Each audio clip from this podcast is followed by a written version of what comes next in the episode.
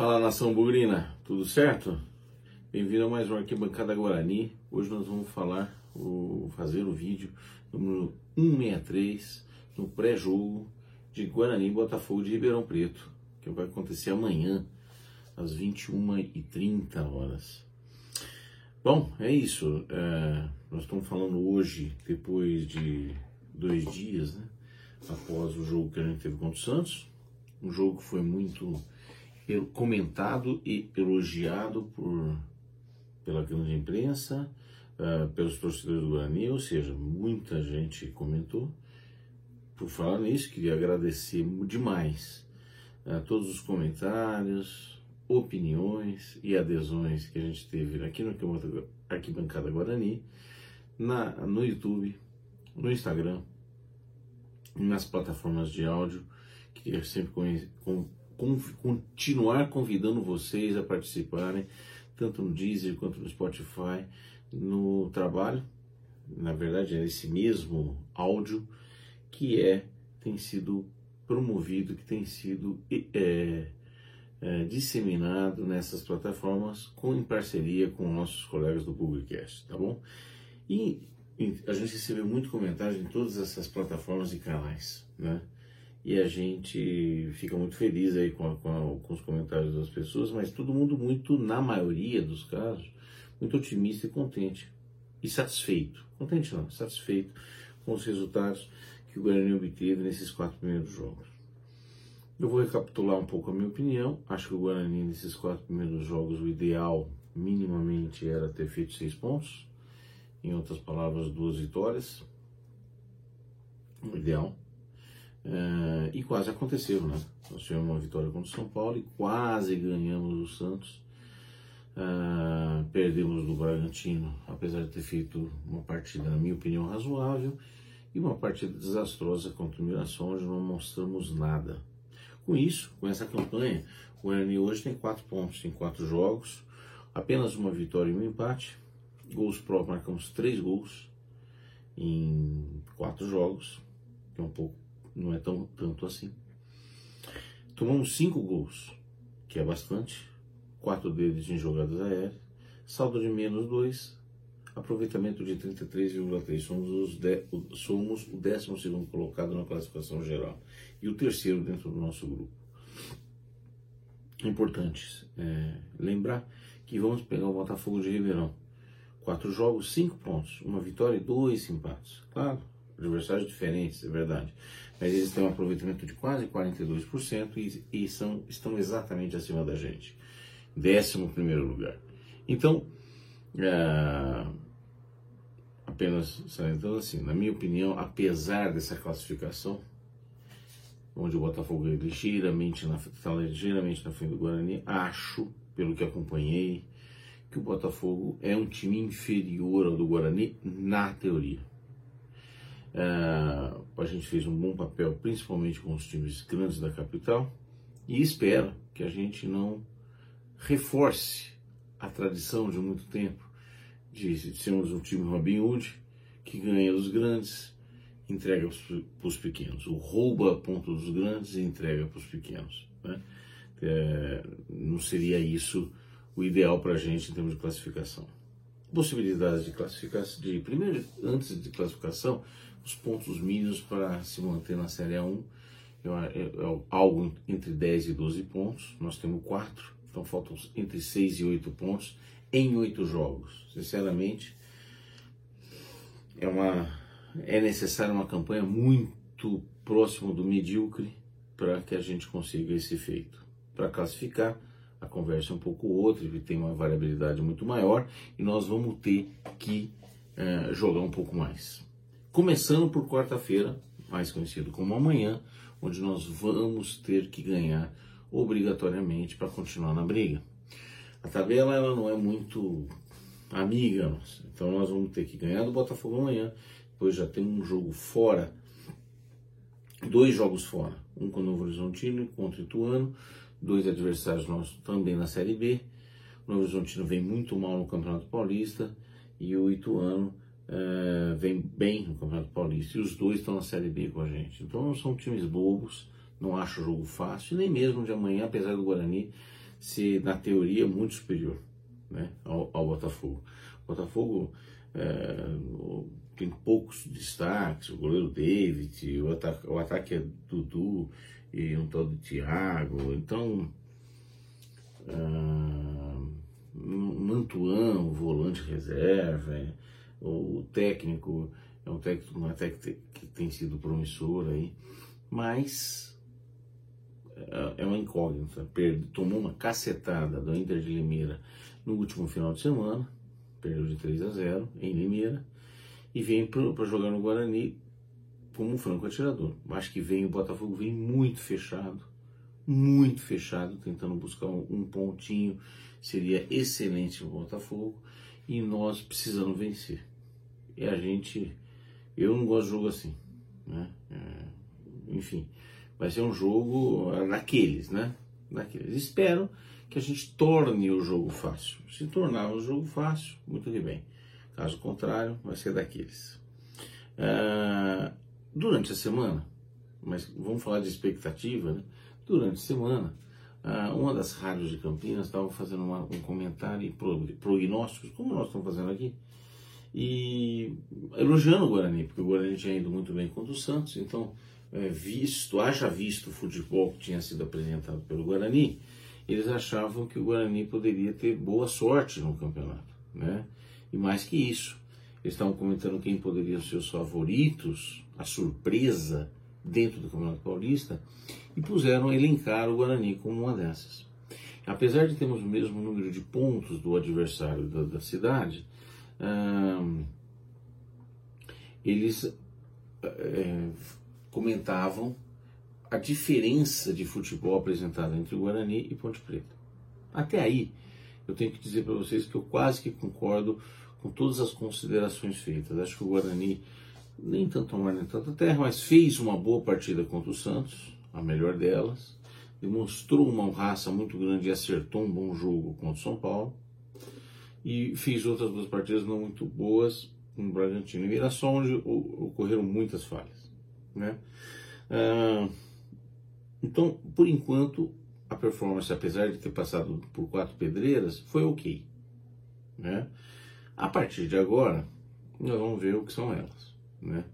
E aí, e aí eles comentaram, inclusive, que a última vez que tinha acontecido isso com o Guarani foi em 2012, aquela campanha onde nós chegamos às finais, e me veio a curiosidade para saber, primeiro, comparar um time com outro, segundo, nós estamos falando de 10 anos atrás. Né? Até a fórmula do campeonato era razoavelmente diferente, mas eu fui olhar um pouco a, campanha, as quatro primeiras rodadas. Nas quatro primeiras rodadas do Guarani, o Guarani fez sete pontos, não quatro. Mas nós jogamos só com times pequenos, dois jogos fora, dois jogos dentro, mas com times mais fracos, meio oeste, enfim, não me lembro exatamente a ordem, não anotei aqui exatamente a ordem, mas eram quatro times menores, onde o Guarani fez sete pontos ao invés de quatro. Mas ainda, o Campeonato Paulista naquele ano, ele tinha fase semifinal parecida, mas a fase primeira eram 19 jogos, eram 20 equipes, onde jogavam-se 19 jogos em só um turno, e aí os, os oito primeiros iam fazer as, as quartas de final e semifinais. E o Guarani passou em quarto lugar. Ah, eu anotei aqui a campanha. Né? A campanha do Guarani em 2012 foi em, em 19, nesses 19 jogos, 36 pontos ganhos. Isso quer dizer um aproveitamento de 63%. 11 vitórias em 19 jogos. 26 gols pró né, em 19 jogos. Né? É, um saldo de 8 gols. Então, não era um saldo fantástico, nós fomos os quarto colocados, é, o Guarani fez uma boa campanha, mas teve altos e baixos também. Teve várias derrotas aí. O Guarani teve cinco derrotas nesses 19 jogos. Perdeu ainda o último jogo do turno, né, nesse turno de classificação. Então, não foi um time, não era um time perfeito, mas era um time que tem um aproveitamento muito, teve um aproveitamento muito melhor do que o aproveitamento que nós estamos tendo até o momento. Claro, é muito cedo para dizer, não dá para comparar, uh, são coisas diferentes, mas eu acho que não, não tem jeito ainda de a gente achar que esse time pode por enquanto, e nós vamos mais além, virar aquela campanha ou fazer aquela campanha do ano 2012. Pode ter o mesmo resultado? Eventualmente pode. Mas vamos analisar os times para vocês verem se a gente está falando da mesma coisa. Primeiro nós estamos o técnico, começar pelo técnico, era Vadão contra o Daniel Paulista. Né? O o gol, no gol nós tínhamos o Emerson. O Emerson era o titular, tinha como reserva o Juliano. Hoje, esse ano nós temos o Kozlinski. Acho que até bem parecido. Nós estamos falando de jogadores de níveis parecidos, apesar de que o Emerson tem uma, uma folha corrida de serviços prestados ao Guarani muito grande. Mas o Kozlinski vem muito bem. Lateral direita, Oziel, o reserva dele era Bruno Pérez. Bruno Pérez, que saiu do Guarani, foi para o Santos, Roma, Torino e outros caras na Itália. Oziel sumiu, é verdade, mas fez um, foi o, o lateral eleito, o melhor lateral daquele Campeonato Paulista. Né? No lugar deles, desses caras, nós temos o Diogo Matheus, que é um grande lateral, é um bom lateral.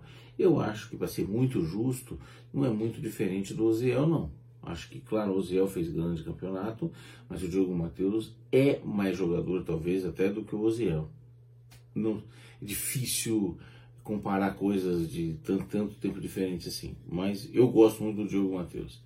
A zaga daquela época era Domingos, que já tinha tido passados, passagens por Santos, já tinha sido passado por Grêmio, o Grêmio que fez aquele jogo épico contra o Náutico e tudo mais, e Neto, que depois iria para o Santos, depois iria para Chapecoense, sofreu um acidente com a Chapecoense, mas um grande zagueiro também, era um zagueiro que estava aparecendo aquele ano no Guarani, mas fez um grande campeonato. A nossa zaga hoje é de Hernando e Verlan, uh, ou Ronaldo Alves e Verlan ou até Hernando. Qualquer uma das duplas que a gente tentar, na minha opinião, é uma dupla menos consolidada do que era Domingos e Neto. É verdade que o Neto não era conhecido. É verdade que ele, ele apareceu naquele Campeonato Paulista. Mas acho que ainda aquela zaga é um pouco melhor que a atual. Claro, tem todo um campeonato ainda pela frente. Lateral esquerdo, Bruno Recife, que não era fantástico, mas era um cara com experiência. No nosso caso, o Matheus Pereira. O Matheus Pereira ainda muita coisa, fez um jogo só pelo Guarani, ainda tem muita lenha para queimar e muita coisa para mostrar.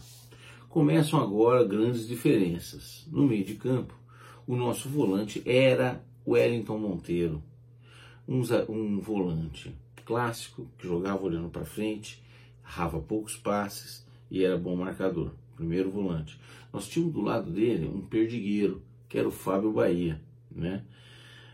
O nosso, nosso meio de campo sugerido e titular, Bruno Silva, que eu canso de falar, um cara, na minha opinião, que é lento, fraco, joga olhando para trás, erra muito passe e é o capitão do time. Então, é, não vamos acabar com o Bruno Silva, mas em comparação com o Wellington Monteiro, na minha opinião, é bem pior.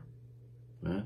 Bem pior. O Wellington Monteiro tinha jogado pelo Internacional de Porto Alegre, tinha feito grande campanha lá, enfim. O Rodrigo Andrade, na minha opinião, é melhor que o Fábio Bahia, né? Mas o Fábio Bahia também era muito bom jogador. Aí começa no meio de campo uma grande diferença. Aquele time do Vadão tinha dois meias. Ou o Fumagalli, um grande meia nosso, camisa 10, e uh, o Danilo Sacramento, que também tinha bastante categoria, ajudava muito na criação, né? No nosso caso, no nosso caso hoje nós temos só o Giovanni Augusto na formação atual. Em compensação, na frente, o Guarani tinha Fabinho, né? E Bruno Mendes, ok? No caso de hoje nós temos três atacantes, né? Nós temos o Iago, o Júlio César na ponta esquerda e Lucão, né? Então, é, vamos comparar algumas coisas. Bruno Mendes e Lucão. São momentos muito diferentes. Bruno Mendes tinha 17 anos, era uma grande promessa e fez um grande campeonato.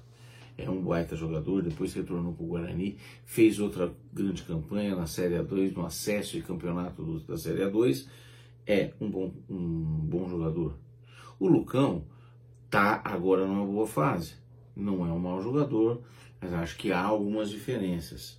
Aí comparar Fabinho com Iago, são, é muito cedo ainda para comparar, mas eu não acho que o time atual tem o mesmo nível, o mesmo vai chegar no mesmo ponto, eventualmente, que esse time de 2012 que fez a final, acabou fazendo a final contra o Santos.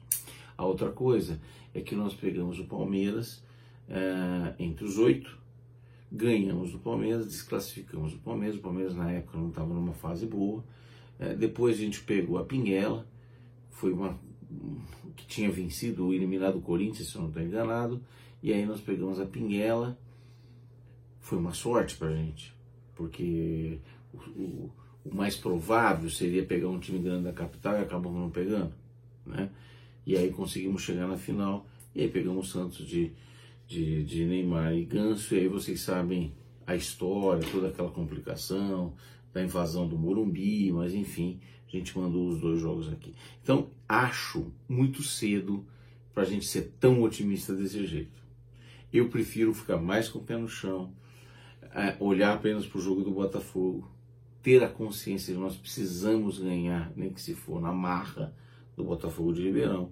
Mas eu prefiro ganhar, mesmo que for por pouco, mas jogando um grande futebol. Porque nós precisamos mostrar uma evolução contínua. E depois nós temos dois jogos fora, jogos difíceis, então nós precisamos ter um pouco mais de tranquilidade para jogar esses dois jogos. Né?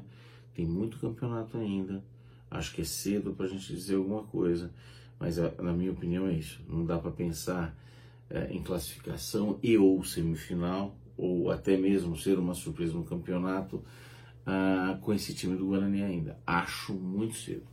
Não acho impossível, mas acho hoje, nesse momento, ainda improvável. Temos que comer muito arroz e feijão ainda. Temos que remar demais e crescer muito para chegar numa situação como essa. Tá bom? Gente, muito boa sorte. Eu vejo, eu vejo vocês amanhã depois do jogo. Um grande abraço e boa noite. Tchau.